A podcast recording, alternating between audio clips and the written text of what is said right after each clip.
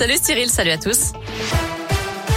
À la une, cet accident de poids lourd contre poids lourd ce matin à l'île d'Abo en Isère. Ça s'est passé sur l'aire de service de l'autoroute A43. L'un des conducteurs qui était en train de prendre du carburant a été fauché. Il a été transporté à l'hôpital Rio à Lyon en urgence absolue. L'autre conducteur est lui aussi blessé mais moins sérieusement. Il n'y a eu aucune fuite de carburant d'après les pompiers. Une grosse frayeur aussi à Bourg-en-Bresse dans l'Ain. Un enfant a été renversé par une voiture hier matin. D'après les pompiers, le jeune garçon aurait traversé un passage piéton en courant alors que le feu piéton était rouge. Bien que l'automobiliste roulait à faible allure, victime a été projetée au sol, la tête la première. L'enfant a été transporté à l'hôpital pour des examens. Les tests d'alcoolémie et de stupéfiants effectués sur la conductrice se sont révélés négatifs. Les suites de l'accident dans le Beaujolais dimanche matin, une saisonnière avait été fauchée par une voiture qui avait pris la fuite à Julienas. D'après le progrès, le chauffeur et sa passagère vont être déférés au parquet de Villefranche aujourd'hui. Quant à la victime, ses jours ne seraient plus en danger, mais elle n'est pas encore tirée d'affaire. Polytraumatisée, ses blessures sont très graves d'après le parquet.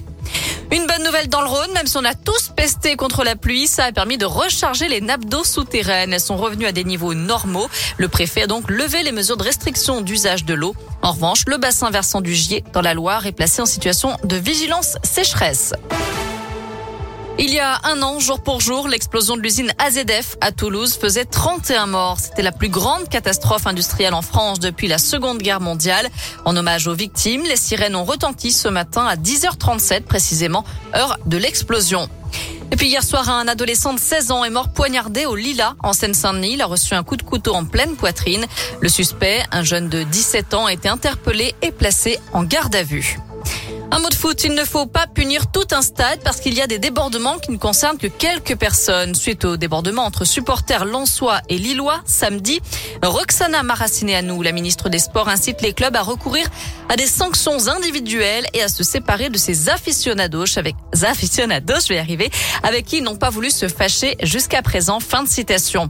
Ce soir, il y aura du foot féminin à suivre. Les Françaises jouent en Slovénie à partir de 21h. Match de qualification au mondial 2023. Enfin, c'est parti pour l'International Catering Cup. Dix équipes du monde entier s'affrontent jusqu'à jeudi pour le prestigieux titre de champion du monde des traiteurs. Ah bah c'est l'heure, hein, on passe à table.